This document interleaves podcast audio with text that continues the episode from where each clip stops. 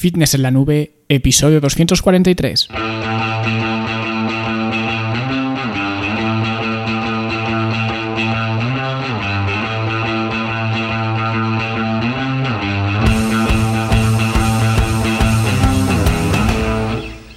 Y bienvenidos o bienvenidas un viernes más aquí a vuestro podcast a Fitness en la Nube, donde hablamos de fitness, de nutrición, de entrenamiento y donde cada viernes, cada semana os traigo las técnicas, consejos, estrategias, trucos y como lo queráis llamar para que construyáis un mejor físico y tengáis un estilo de vida más activo y más saludable.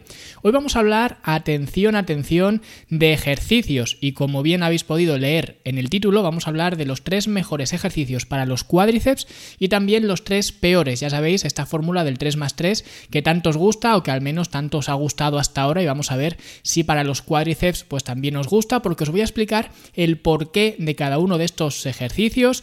Hay bastante chicha hoy, así que abrochad los cinturones y prestad bastante atención, ¿vale? Porque como digo, os voy a explicar todo de todos los ejercicios, con lo cual no es que sea mi opinión per se, es que a efectos prácticos estos ejercicios son los que mejor, digamos, trabajan los eh, cuádriceps y los vamos a ver todos hoy. Así que muy atentos, muy atentas porque comenzamos, pero antes de meternos en los cuádriceps vamos a hablar, como siempre, de la Academia de Fitness en la Nube, la academia para verte mejor, sentirte mejor y rendir mejor, donde encontrarás pues cursos, talleres para aprender a entrenar, ¿vale? Para que aprendas el por qué, eh, digamos, de estos podcasts del 3 más 3, ¿vale? Porque en estos podcasts digo lo que digo, porque a mucha gente le pilla como de nuevas, ¿no?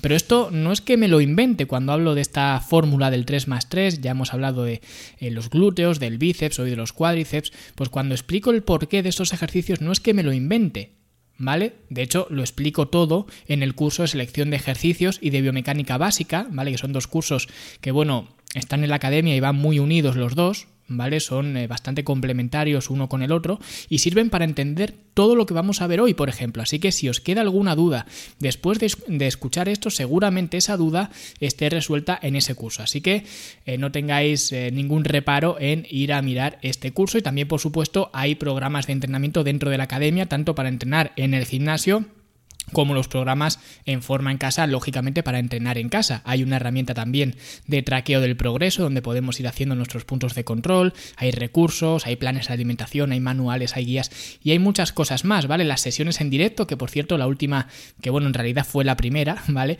No salió del todo bien porque hubo un problema con el chat y demás, así que a ver si consigo solucionarlo para la próxima, no sé si lo conseguiré, ya os lo comenté en ese, en ese directo, pero bueno, ya veremos si lo conseguimos o no. En cualquier caso, em, es algo que, que estamos probando ahora también, las sesiones en directo, el soporte personal conmigo y todo esto, ¿vale? Que ya siempre os digo, por eh, solamente 10 euros al mes. Y esta semana en la academia os he subido una nueva clase del curso que estamos haciendo para planificar una etapa de definición y hemos hablado de cómo estructurar una dieta de definición. No es tan glamuroso como os podáis pensar, sobre todo viendo el título, pero es necesario tenerlo en cuenta para seguir con, la, con, el resto de clases del curso, ¿vale? Y ojo la semana que viene, puesto que hoy vamos a hablar de este 3 más 3 para los cuádriceps, voy a hacer algo eh, porque en otras ocasiones cuando hice el 3 más 3 para los glúteos o para los bíceps, que creo que son los dos únicos que he hecho, después de hacer el episodio, muchos me pedisteis que subiera vídeos de los ejercicios que había mencionado en el episodio, para que os quedara más claro aún, porque no es lo mismo escucharme en audio a explicar los ejercicios, digamos, en vídeo, que los estás viendo, ¿vale? Y lógicamente, pues a efectos gráficos se te queda mucho mejor el porqué de cada cosa. Así que la semana que viene, si no ocurre nada excepcional, porque no lo he hecho todavía, pero si no ocurre nada, la semana que viene voy a haceros un taller especial en la academia mostrándoos estos seis ejercicios que vamos a mencionar hoy tanto los tres mejores para entrenar los cuádriceps como los tres peores. Y así lo podéis complementar perfectamente con este podcast y en este podcast pues os doy las explicaciones pertinentes y en el taller pues os cuento también las explicaciones y además vais a ver cada una de las explicaciones la aplicación que tiene a la hora de hacer el ejercicio, ¿vale? Os lo explico minuciosamente cada detalle, así que el que tenga curiosidad de ver todo esto, pues ya lo sabéis, fitnessenlanube.com y ahí tenéis eh, todo para empezar. Vale, ya lo último, la mención al canal de YouTube, que ya sabéis que desde hace poco estoy subiendo algunos vídeos y esta semana os he subido un vídeo que sinceramente ni siquiera lo llamaría vídeo, lo llamaría más bien masterclass, ¿vale? No por eh, una cuestión de ego, sino porque os cuento todo acerca de los diferentes tipos de bandas elásticas para que sepáis cuál comprar y cuál no, ¿vale? Que esto si ya estáis en la academia pues sabréis un poco el material que recomiendo, ¿vale? Pero en cualquier caso viene bien que le echéis un ojo al vídeo porque ya digo, dura más de 20 minutos y es que os lo explico todo. Creo que no me dejé nada, de hecho no hice ningún tipo de guion ni nada, simplemente encendí la cámara y os conté todo lo que se me venía a la cabeza de cada uno de los tipos de bandas elásticas y creo que eh, no me he guardado nada, así que más que un vídeo, como digo, creo que es más bien una masterclass porque cuando lo terminéis de ver vais a saberlo todo sobre los diferentes tipos de, bandas elásticas, así que si queréis ver el vídeo, mirad en el canal, ¿vale? Luis Carballo y ahí pues veréis todos los eh, vídeos que también subí un vídeo eh, hace poco muy cortito mostrando un finisher para la espalda que lo grabé mientras lo hacía yo, mientras estaba entrenando, que era en principio para un cliente y bueno, también luego para, para, la academia, porque hay fases de los entrenamientos donde aconsejo el uso de finishers y este finisher pues eh, lo grabé para que tuvierais una opción más a los que ya hay en el curso de finishers, ¿vale? Pero si os gusta ese vídeo, pues iré subiendo eh, algunos más para otras partes del, del cuerpo. ¿Vale? Así que ya digo, echadle un vistazo al canal, Luis Carballo, y ahí tenéis pues todos estos vídeos que os voy mencionando. Pero bueno, vamos ya a lo que hemos venido, que como digo, eh, hoy tenemos mucha chicha y siempre me acabo enrollando de más, pero es que me gusta eh, siempre contaros pues todo el contenido que he ido creando pues cada semana para que podáis complementar estos podcasts, que no simplemente os quedéis con los podcasts y ya está, sino que pues tengáis otras formas de, ir aprendiendo más y más, ¿vale? Pero vámonos ya a hablar de los cuádriceps y lo primero que tenemos que decir de los cuádriceps es que es un músculo, bueno, lógicamente de las piernas, ¿vale? De la parte anterior, supongo que todo el mundo sabe dónde están los, los, cuádriceps, supongo que todo el mundo los ubica, y lo que hay que mencionar es que básicamente hacen una función, realmente hacen dos, ¿vale? Pero como función principal, eh, la función principal que tienen es la extensión de rodilla, es decir, si yo estoy sentado y extiendo la rodilla, eso es trabajo del cuádriceps, porque el tendón cruza la rodilla y por tanto la palanca mecánica que activa el cuádriceps es la tibia, porque el tendón del cuádriceps tira de la tibia para extender la rodilla. ¿Vale? Esto es importante que lo sepamos porque,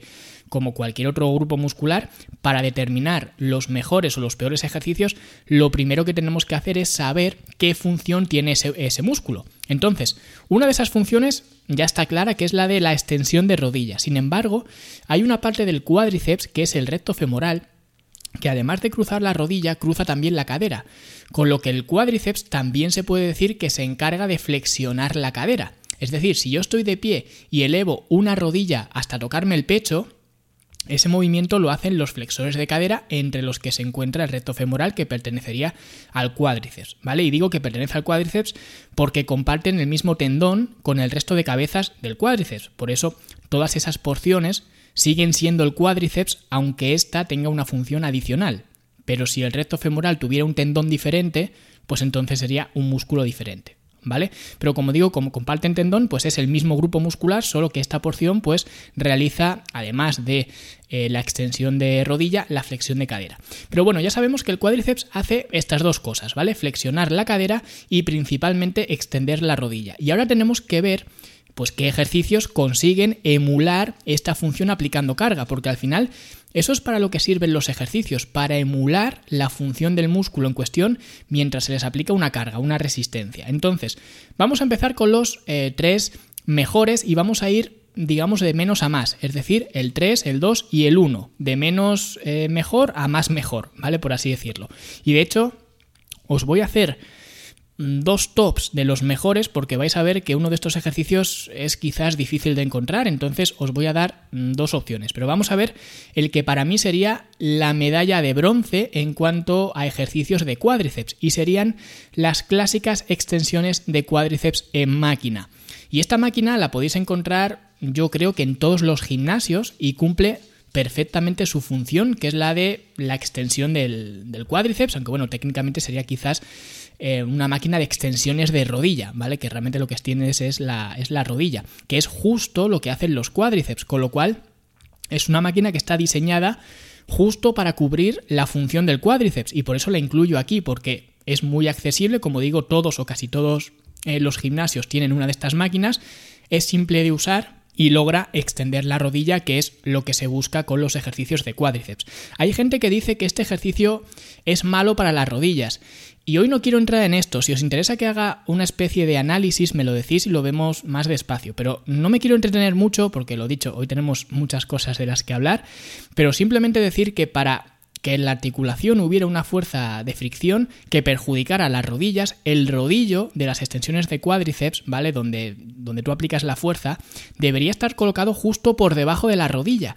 Y aún así tendrían que pasar más cosas, digamos, para que hubiera un daño en la, en la rodilla. Pero el rodillo se coloca a la altura de los tobillos, por lo que la carga se magnificaría y el tendón siempre tendría que hacer mucha más fuerza y no habría problema para la rodilla, ¿vale? Sé que esto os suena un poco a chino, quizás a la mayoría de vosotros, pero hacedme caso que no hay nada de malo en usar la máquina de extensiones de cuádriceps. Y ya digo, si queréis que os lo explique, os lo explico, pero hoy no, ¿vale? Que si no, pues no acabamos. Eso sí, antes de pasar a la medalla de plata, quiero comentar un par de cosas de las extensiones de cuádriceps. Y es que, aunque no sean lesivas para las rodillas, como alguna gente se piensa, sí que es verdad que la máquina que tengas, o a la que tengas acceso si entrenas en un gimnasio, pues influye mucho. Realmente esto es extrapolable a cualquier ejercicio con máquina, porque cualquier máquina influye mucho en el ejercicio, porque he visto muchísimas máquinas, en este caso extensiones de cuádriceps, y algunas son buenas y otras son muy malas, ¿vale? Para empezar, una buena máquina de extensiones de cuádriceps se debería poder ajustar o bien el asiento de arriba a abajo o bien el rodillo de arriba abajo, ¿vale? Generalmente es el rodillo lo que se puede ajustar para que te caiga,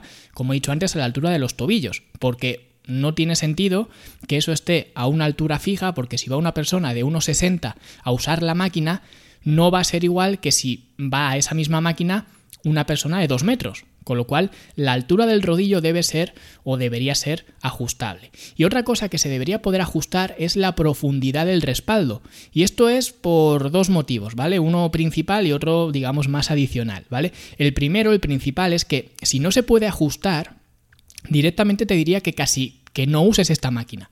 Porque para que la alineación de la carga fuera perfecta y por tanto hacer más eficiente el ejercicio y al mismo tiempo proteger eh, las articulaciones, en este caso las rodillas, la rodilla debería caerte justo a la altura del eje de la máquina. Y si el respaldo no se puede ajustar, dos personas que tengan un fémur de diferente longitud, lógicamente, porque dos personas no van a tener exactamente la misma longitud del fémur, pues dos personas con diferente longitud del fémur se van a encontrar que la rodilla les cae a diferente altura, que es, es lógico que ocurra así. ¿Vale? Si las personas tienen dos fémur de diferente longitud. Así que el respaldo se debe poder ajustar. Porque ya digo, si no se puede ajustar, una persona muy alta o con un fémur, un fémur eh, muy largo no va a poder usar esta máquina, o al menos no la va a poder usar de forma eficiente y de forma segura.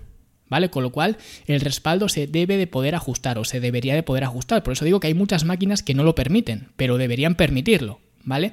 Y la otra razón para que se deba poder ajustar el respaldo es que sería interesante, ya digo, esto tampoco es imprescindible, pero sería interesante en lugar de mantener la espalda totalmente vertical, inclinarte hacia atrás, de tal forma que la rodilla te siga coincidiendo con el eje, como hemos visto antes, pero que además la cadera esté más extendida, no esté tan flexionada. Y de esta forma, esa porción del cuádriceps que hemos comentado antes, que cruzaba la cadera, estaría más estirada y la podrías trabajar más. ¿vale? Pero sobre todo por lo primero, que la rodilla coincida con el eje. Esto es lo importante. Lo otro ya es un poco más por optimizar el ejercicio si, si quieres, pero especialmente por esto, que la rodilla coincida em, con el eje, que esto es lo básico y que cualquiera de vosotros lo podéis ver en la máquina de vuestro gimnasio si cumple o no cumple con esto, porque luego sí que podríamos hablar de, bueno, la curva de resistencia, que se supone que todas las máquinas deben tener una buena curva de resistencia a través de un CAM, ¿vale? Un CAM eh, básicamente sería un eje que no es equidistante del centro, que esto creo que fue un invento de Arthur Jones, ¿vale? En sus máquinas Nautilus, pero casi todas las máquinas de placas, con cable, digamos, si os fijáis, en el gimnasio los ejes son así, o al menos deberían ser así, no son circulares, ¿vale? Sino que tienen forma como de concha. Luego si vais al gimnasio os, fijáis en esto, ¿vale? Porque es, es, curioso que vais a ver que los ejes no son circulares, sino que ya digo, tienen una forma un poco eh, un poco rara, porque ya digo, no es, no es circular. Y esto ya digo, es importante para sobrecargar el músculo donde más fuerte es y al mismo tiempo quitar tensión donde más débil es. Así que por eso digo que también dependerá de cómo esté diseñada la máquina que tengáis. ¿Vale? Digo que es un gran ejercicio las extensiones de cuádriceps, pero como digo, depende de la máquina que tengas. No es lo mismo una máquina bien diseñada que una máquina eh, mal diseñada. Y esto es importante sobre todo, y aquí me voy a salir un poco del tema, ¿vale? Con todas las cosas que tengo que comentar, pero me acabo de acordar de que hace unas semanas vi a un culturista en un directo hablar de las máquinas de gimnasio y en concreto de las máquinas, eh, las máquinas Hammer, ¿vale? Las Hammer Strength, y decía que esas máquinas eran las mejores y que estaban diseñadas por los mejores ingenieros y que por eso había que utilizarlas. Y esto es una verdad a medias, ¿vale? Porque es cierto que en este caso Hammer Strength pues tiene muy buenas máquinas, yo de hecho las he probado y en general son bastante buenas, pero eso no quita que tenga también máquinas horribles. Y de hecho la máquina de remo de Hammer Strength es bastante mala y sigue siendo Hammer Strength. Y a lo mejor la ha diseñado hasta el mismo equipo de ingenieros que ha diseñado las demás, pero eso no quita que esta máquina no sea útil. A ver, se puede arreglar, se puede optimizar, pero si tú la usas, usas esta máquina como te dice el fabricante, digamos, va a ser igual que si usas una mancuerna, porque la curva de resistencia es inversa a lo que se busca. Por eso digo que no os fiéis del fabricante ni presupongáis que como una máquina la diseña un ingeniero, ya por eso tiene que ser buena, porque no es así. Hay máquinas muy buenas y hay máquinas muy malas, y a lo mejor dentro incluso de la misma marca te puedes encontrar, como digo, máquinas más óptimas y menos óptimas. Así que para determinar si una máquina es buena o no, no os fijéis en la marca ni en que la haya hecho un ingeniero, fijaos, digamos, en la máquina en sí. Y con las extensiones de cuádriceps, pues ocurre esto, que hay muchos, hay muchos fabricantes y no todos son eh, buenas máquinas, ¿vale? Por tanto, en el número 3 estarían las extensiones de cuádriceps en máquina, pero siempre que sea una buena máquina. Porque, por ejemplo, esas máquinas que venden especialmente para casa, donde la resistencia no es con un cable, sino con discos, ¿vale? Pues es una mala opción porque le ocurre lo mismo que a la máquina de remo de Hammer que he mencionado antes, que la curva de resistencia es inversa a lo que tú quieres, ¿vale? Así que eso, sin enrollarme más, en el número 3 las extensiones de cuádriceps en máquina, espero ir más deprisa en las siguientes, en el número 2 vamos a ir ya la medalla de plata para la sentadilla hack, ¿vale? Otra máquina de gimnasio que obviamente...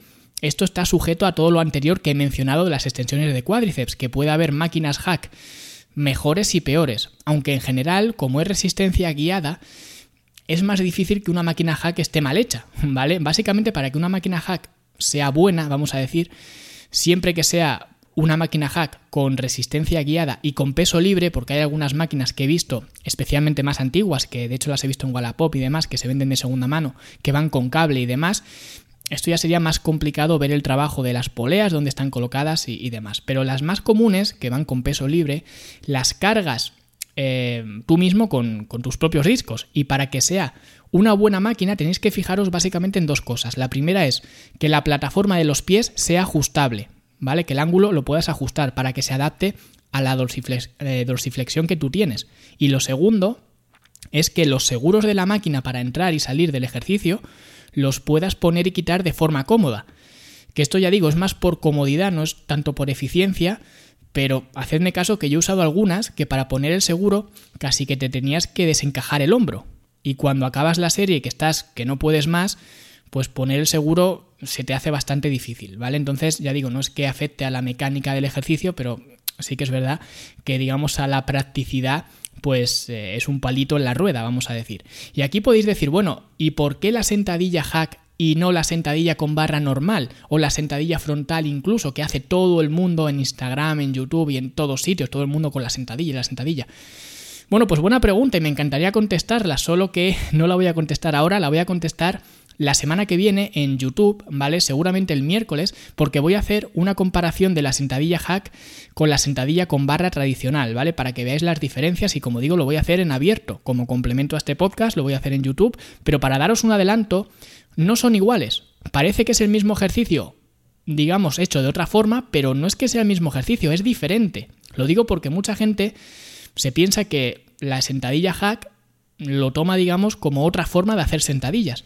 Pero en realidad no es que sea otra forma de hacer sentadillas, es que es otro ejercicio diferente.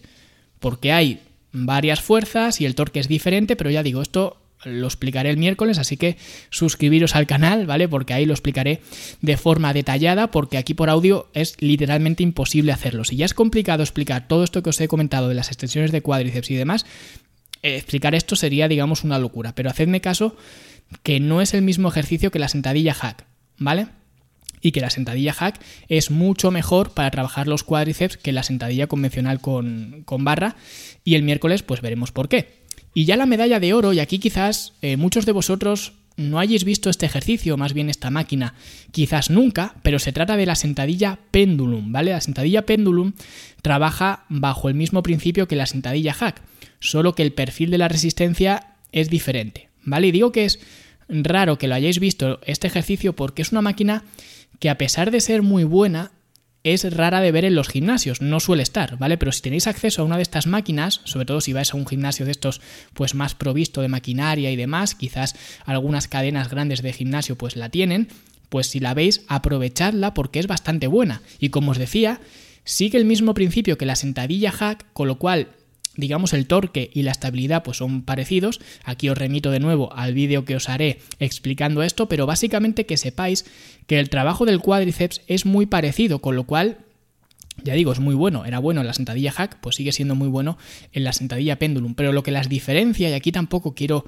alargar tampoco mucho, de hecho si os interesa en otro vídeo pues os puedo analizar la sentadilla hack contra la sentadilla pendulum para que lo veáis, ¿vale? Una contra la otra, pero básicamente por ser breve, un músculo es más débil, cualquier músculo, ¿vale? Es más débil cuando más contraído esté.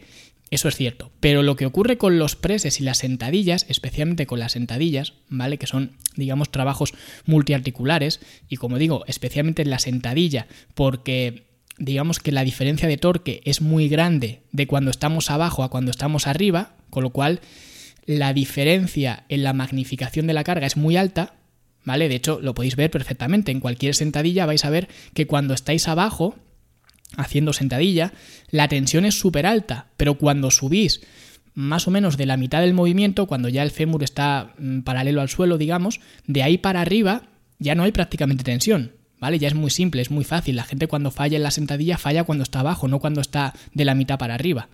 Que esto a nivel muscular está bien, pero a nivel del ejercicio, cuando hay varias articulaciones involucradas y los cambios de tensión son tan bruscos, ¿vale? Porque ya digo, arriba no hay prácticamente tensión y abajo hay muchísima tensión, pues es beneficioso modificar el ejercicio para que a medida que vamos subiendo vaya habiendo algo más de tensión, ¿vale? Digamos que la tensión del ejercicio acompase lo que nosotros somos capaces de hacer en el ejercicio. ¿vale? Y que la diferencia pues no sea tan grande.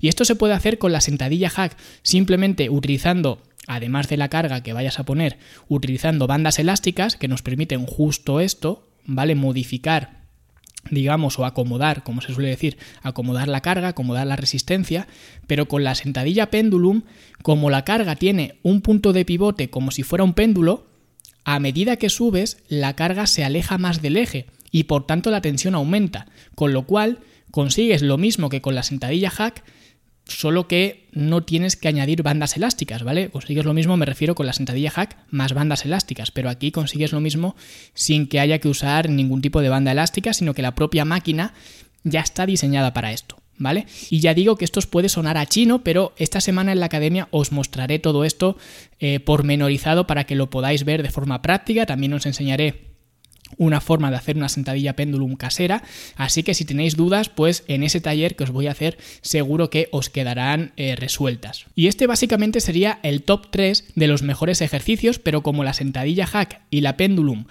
son tan parecidas y además es raro el gimnasio que tiene una pendulum, pues os voy a dar otro ejercicio que metería dentro de este top que sería la sentadilla sí sí.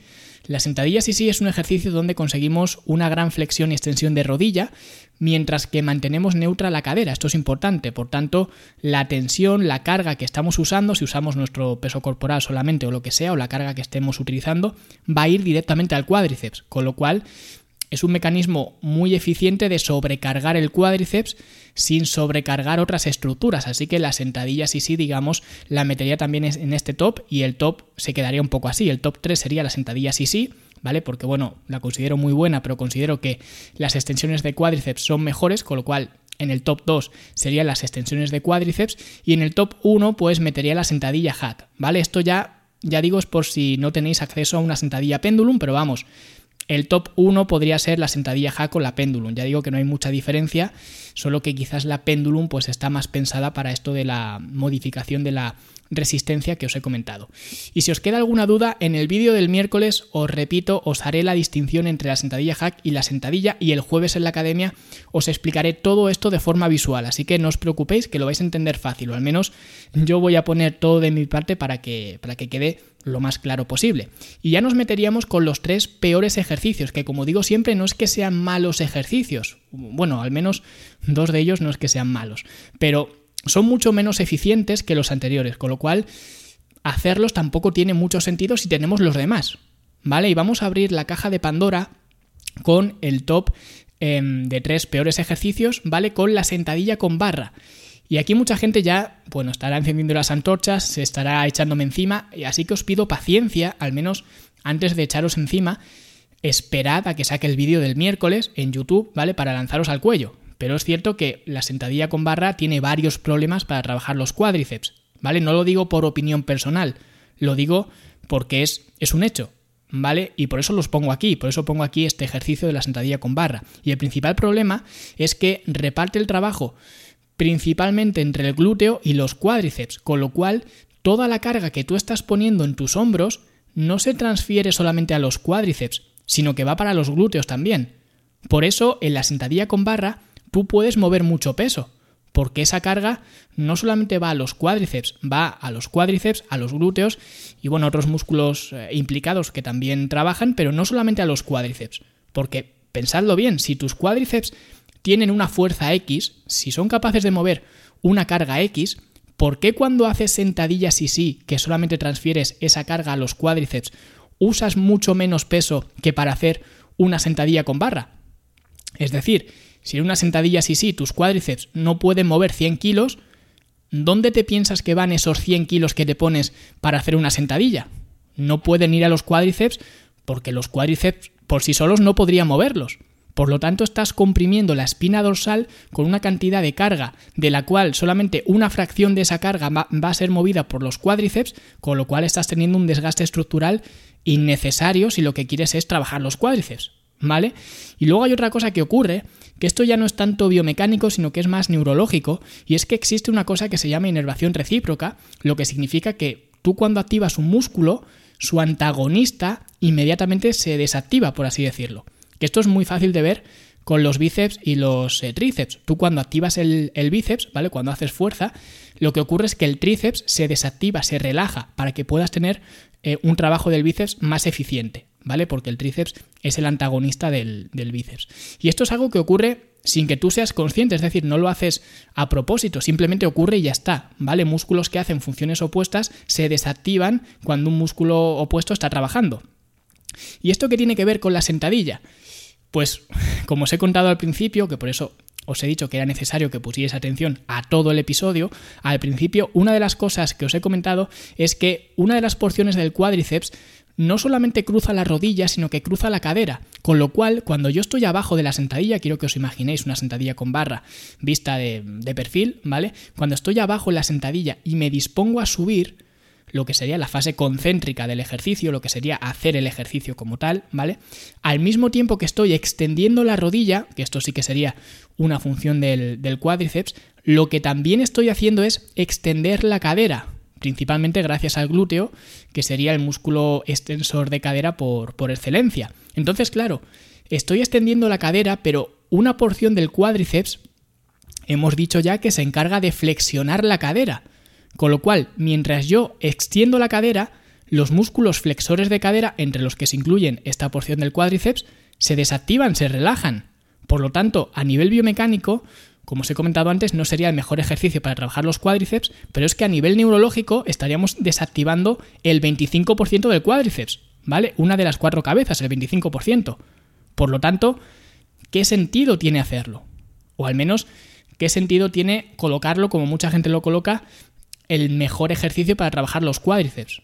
No es el mejor ejercicio para trabajar los cuádriceps, principalmente por estas dos razones que os estoy comentando. Es un ejercicio para trabajar las piernas en general, sí, quizás podríamos meterlo en el mejor ejercicio de piernas, pero dentro de las piernas es como trabajar la espalda.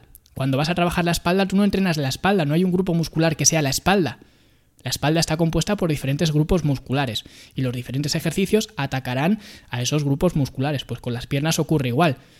Tú no estás trabajando las piernas utilizando las sentadillas. Tú cuando vas a hacer un entrenamiento de piernas lo que haces es trabajar los cuádriceps, glúteos, femorales o aductores o ya lo que tú quieras. Pero son los grupos individuales lo que tú estás trabajando. Con lo cual, para trabajar los cuádriceps, la sentadilla yo no la colocaría como el mejor ejercicio ni mucho menos. De hecho, ya digo, lo coloco aquí como el tercer peor ejercicio que, podemos hacer. ¿Vale? Y de nuevo, mucha gente me criticará, pero esto es como la rueda abdominal, como ese vídeo que os hice también en, YouTube para que lo vierais, que los hechos son los hechos. Si a ti te gusta hacer sentadillas con barra por lo que sea, pues oye, adelante, ¿vale? Pero no digas que es el mejor ejercicio para entrenar los cuádriceps, porque como hemos visto y como veremos el próximo miércoles, no lo es.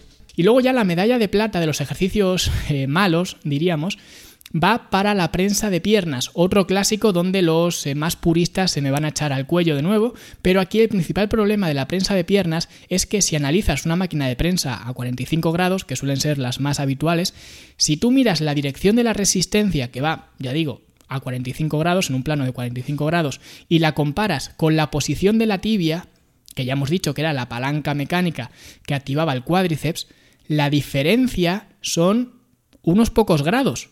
Con lo cual sería como hacer unas extensiones de cuádriceps de la mitad para arriba, o bueno, mucho menos de, la mitad, porque donde realmente se está poniendo la tensión es en el glúteo, porque el hueso que cruza la resistencia no es la tibia, sino que es el fémur. Con lo cual, el glúteo, independientemente de cómo pongas los pies, que hay mucha leyenda con todo esto, que si pones los pies más juntos, más arriba, más separados, lo que sea, sí que es cierto que le puedes dar algo más de trabajo al glúteo o quitarle un poco de trabajo al glúteo. Pero el glúteo siempre va a hacer más trabajo que el cuádriceps porque la flexión de rodilla no va acompañada con que la carga vaya perpendicular, que es lo que se debería buscar en un ejercicio, con lo cual no tiene mucho sentido hacer este ejercicio para los, para los cuádriceps. Porque volvemos a lo mismo, si tus cuádriceps tienen una fuerza X, ¿por qué no eres capaz de hacer una sentadilla sí sí con tu peso corporal, pero luego en la prensa de piernas te pones 300 kilos? ¿Dónde crees que está yendo esa carga? Porque a los cuádriceps no va, porque no serías capaz de moverla. Así que, como digo, simplemente preguntaros esto, que a ver dónde van esos 300 kilos que todo el mundo se pone en la, en la prensa. Y ya por último, si ahora los culturistas, después de haber metido en este top a la prensa y la sentadilla, que para muchos son los mejores, pues ya me quieren matar, ahora voy a hacer que me maten los de CrossFit, porque el peor ejercicio de todos y con diferencia en este caso para los cuádriceps, son las sentadillas pistol, ¿vale? cuando digo los de CrossFit, lo digo porque en CrossFit se suele usar mucho este ejercicio, pero como es un ejercicio con peso corporal, esta cuarentena pues lo vi bastante por las redes sociales cuando los influencers decían que sí que se podía seguir entrenando los cuádriceps desde casa y demás. Y sí que se puede, pero no con una mierda de ejercicio como este. Y disculpadme la expresión porque los ejercicios anteriores podrán no ser muy eficientes quizás para los cuádriceps, pero bueno, son ejercicios viables, vamos a decir, pero la pistol squat es un ejercicio muy lesivo o muy potencialmente lesivo y voy a explicaros el por qué y la razón es que cuando tú te sostienes con una sola pierna que es lo que se hace con la sentadilla pistol, ¿vale? Porque tú estás apoyando una sola pierna, estás a la pata coja, tu centro de gravedad tienes que meterlo más hacia adentro. Por lo tanto, la rodilla que tienes apoyada en el suelo se te mete hacia adentro, haciendo que el ángulo Q, ¿vale? El Q-angle, que es el ángulo del, cuádriceps con la pelvis, sea más amplio. Y esto es horrible, especialmente en mujeres que ya de por sí al tener las caderas más anchas que, los hombres, pues ya tienen un, eh, ángulo Q eh, bastante más abierto. Pues cuando hacen este ejercicio lo abren incluso más. Con lo que tu peso corporal, tu masa, sigue siendo vertical, ¿vale? Va en línea de la gravedad. Pero ahora el cuádriceps está tirando en un ángulo que está desalineado con esa masa corporal. Con lo cual, la alineación de la carga es horrible, entendiendo por carga tu, eh, propio peso corporal. O incluso si le metes más peso, como hay mucha gente que le mete en peso extra a la sentadilla pistol, pues tu peso corporal más el peso que le metas, ¿vale? Eso sería la carga. Y eso sí que jode las rodillas, no las extensiones de cuádriceps, como mucha gente se piensa. Esa desalineación, ya sea para las rodillas o para los codos, ¿vale? O donde sea, aunque especialmente en las rodillas y los codos, es lo que te causa las inflamaciones, las tendinitis que mucha gente llama. Pues ahí lo tienes, un ejercicio absurdo que agrava eh, mucho este problema. Pero este no es el único problema que tiene la pistol squat, que ya debería ser suficiente para no hacerlo más, ni para los cuádriceps ni, ni para nada, ¿vale? Lo siento por los crossfiteros, pero es así. Lo podéis seguir haciendo si queréis, yo no os voy a juzgar a nadie, pero eso no cambia el hecho de que sea un ejercicio potencialmente muy lesivo. Pero como digo, además de esto, ocurre una cosa, y es que si os fijáis, cuando alguien hace una pistol squat y está abajo del todo, ¿qué es lo que ocurre con la espalda? Que la espalda está muy flexionada, algo que no ocurre en una sentadilla con, dos piernas, ¿vale? Siempre, de hecho, se dice que en la sentadilla, eh, pues la espalda siempre tiene que estar neutra. Y es cierto que debe estar neutra, porque nosotros queremos darle trabajo a los cuádriceps, ¿vale? Y por tanto lo que tenemos que mover es la rodilla. Y luego, pues otros grupos musculares podemos mover, eh, ya digo, la rodilla y la cadera, el tobillo también, pero no la columna. No tiene ningún sentido mover la columna. Pero en una pistola squat no se hace por capricho. Se hace porque para poder salvar el suelo con la pierna que tienes en el aire, la tienes que colocar delante de ti. Y para poder conseguir ese estiramiento del femoral, la columna se tiene que redondear, porque si no se redondea no podrías colocar ahí la pierna. Con lo cual estás aplicando carga con una alineación horrenda de la rodilla y al mismo tiempo estás flexionando la espalda aplicando carga directamente sobre ella. Lo que me lleva a la pregunta, ¿para qué hacéis este ejercicio? Y sé que la mayoría de vosotros ni siquiera lo haréis, ¿vale? Porque no es un ejercicio muy común de ver en un gimnasio, pero ya digo, sobre todo los, eh, los crossfiteros y especialmente la gente en general, en la cuarentena, me até muchísimo de verlo y me lloraban los ojos porque no entendía el por qué. Así que si estáis, como digo, especialmente en CrossFit o donde sea, y os hacen de hacer este ejercicio, por muy fit que parezcáis, por muy buena foto que sea para subir a Instagram, preguntaros el por qué estáis haciendo ese ejercicio, qué es lo que estáis sacando, qué es lo que queréis trabajar, cuál es la finalidad de ese ejercicio. Aunque claro, si en una clase de CrossFit te hicieras esta pregunta con todos los ejercicios que se hacen, pues terminarías por no hacer ninguno. Pero bueno, en cualquier caso, estos serían los tres mejores y los tres peores ejercicios para los cuádriceps. Como veis, los he detallado lo mejor que he podido esta semana en estos contenidos, tanto en YouTube como en la academia. Os terminaré de aclarar las dudas y espero que se me entienda mejor, pero a efectos preliminares creo que he expuesto bastante bien por qué he colocado a esos ejercicios en el lugar donde los he colocado. Así que ahora os toca a vosotros. Comentadme abajo en los comentarios lo que pensáis de esto. Siempre, por favor, argumentad, ¿vale? Si creéis que me equivoco, si no me equivoco. Em, que aquí también es difícil equivocarse porque los hechos son los hechos, ¿vale? Pero bueno, si pensáis que un ejercicio debería estar y no está, o otro ejercicio debería no estar y está, ¿vale? O lo que sea, pues decídmelo abajo en los comentarios, pero como digo, argumentadlo, porque eh, ya comentario que vea criticando sin argumento ninguno, ni siquiera me voy a molestar en contestar y lo mismo hasta te bloqueo, ¿vale? Porque ya muchas veces me canso de las tonterías que se tienen que escuchar. En cualquier caso, lo dicho, abajo en los comentarios para decir lo que queráis, siempre con respeto y educación. Y si os ha gustado, pues dejad una buena valoración en Apple Podcast, a ser posible de 5 estrellas, si es que me estáis escuchando desde ahí, desde Apple Podcast. Seguir este podcast en Spotify, en iBox o donde sea que me estéis escuchando. Dejad, por supuesto, si me escucháis en iBox, eh, vuestro me gusta en esta plataforma y también estad muy atentos esta semana al canal de YouTube Luis Carballo, ¿vale? Donde vamos a hablar de la sentadilla para que podáis entender mucho mejor todo esto que os he explicado hoy y a la academia, por supuesto, donde os voy a enseñar todo esto, todos estos ejercicios, todos estos eh, tips, consejos, todos estos argumentos, digamos, biomecánicos, os lo voy a mostrar de forma práctica, así que nos vemos a lo largo de esta semana y por supuesto el viernes que viene nos escuchamos con un nuevo episodio. Hasta luego.